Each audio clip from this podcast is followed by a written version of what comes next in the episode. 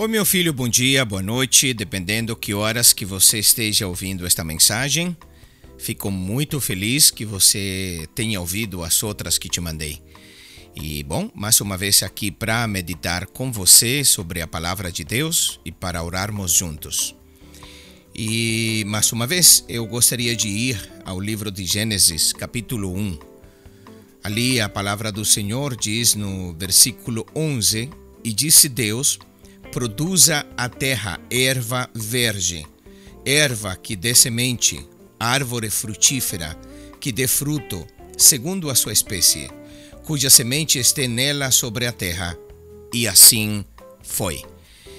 Da mesma forma, mais para frente, a Bíblia diz que Deus ordenou as águas que produzissem peixe e que foi assim.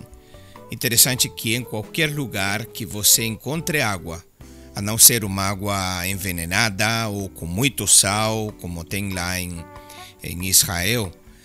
Onde quer que tenha água, tem peixe. Isso é assim, porque as águas produzem peixes e a terra produz plantas. Agora, a vida das plantas está na terra, a vida dos peixes está na água. Se você tira uma planta da terra, ela vai morrer. Se você tira um peixe da água, ele vai morrer. Interessante que quando Deus foi fazer o homem, neste mesmo capítulo, no versículo 26, a Bíblia diz: no momento quando Deus decide fazer o ser humano.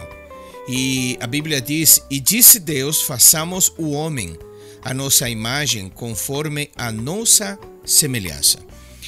Eu li uma vez que esse, essa palavra que diz façamos ao homem no original dá a entender saia o homem de nós.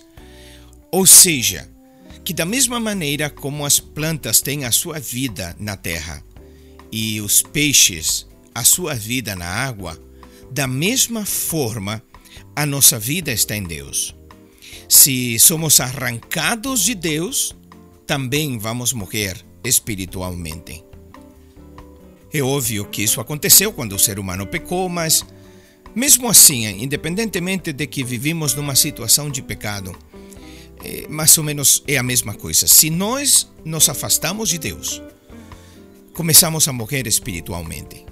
Se nós deixarmos de orar, de ir na igreja, de buscar a presença de Deus, algo começa a acontecer na nossa vida que vai secando, que vai morrendo.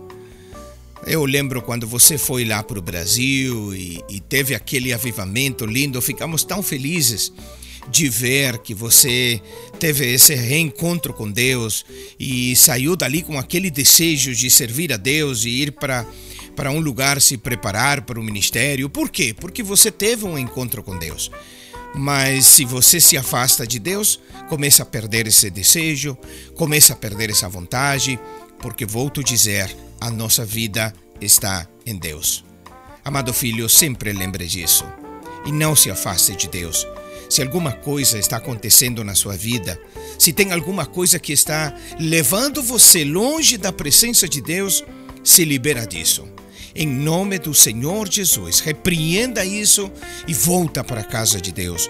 Volta para a presença de Deus. Busca Ele, porque nele está a tua vida. Vamos orar, Pai. Quero te apresentar o Natan nesta hora. E quero te pedir em nome de Jesus que tu venhas trazer o Natan perto de ti. Que o teu Espírito Santo, Senhor, venha atrair ao Natan, como a tua palavra diz. Senhor, que com amor que com amor tu venhas a se manifestar na vida dele, cumprir o teu propósito na vida dele, que ele continue estando plantado, semeado em ti, Senhor, para produzir a vida, Senhor, que tu desenhou para ele. Eu te peço, Pai, guarda o Natan, guarda sua mente, seu espírito, o seu coração e livra-o do mal, em nome de Jesus. Amém. Um abraço, meu filho. Tenha um bom dia.